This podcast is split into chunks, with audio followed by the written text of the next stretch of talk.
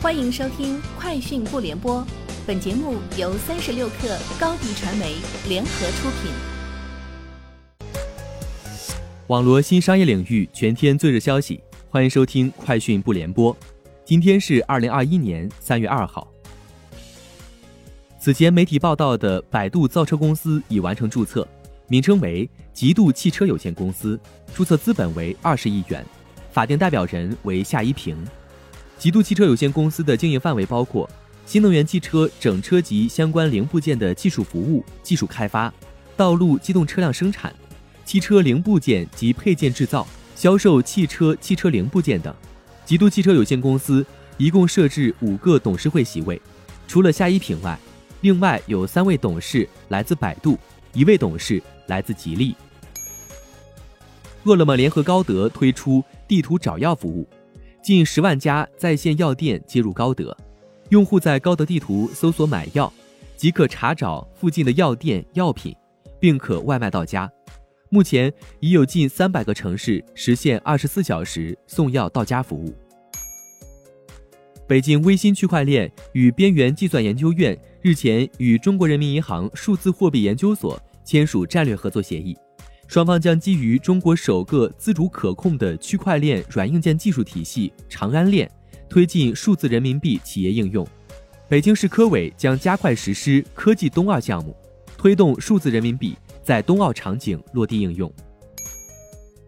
小鹏汽车发布二零二一年二月交付成绩，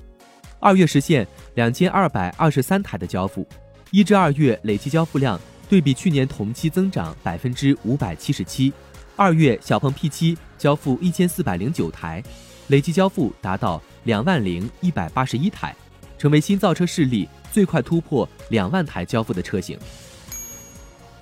三十六氪获悉，蔚来发布二零二零年第四季度及全年财报。财报显示，蔚来二零二零年第四季度交付新车一万七千三百五十三辆，预计二零二一年第一季度交付新车两万辆至两万零五百辆。蔚来去年十二月共交付新车七千零七台，环比增长百分之三十二点四，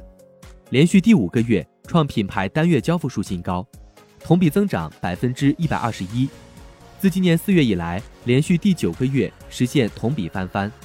蔚来二零二零年全年交付量达四万三千七百二十八台，同比增长百分之一百一十二点六。台积电有望在二零二二年下半年开始启用。三纳米制造工艺，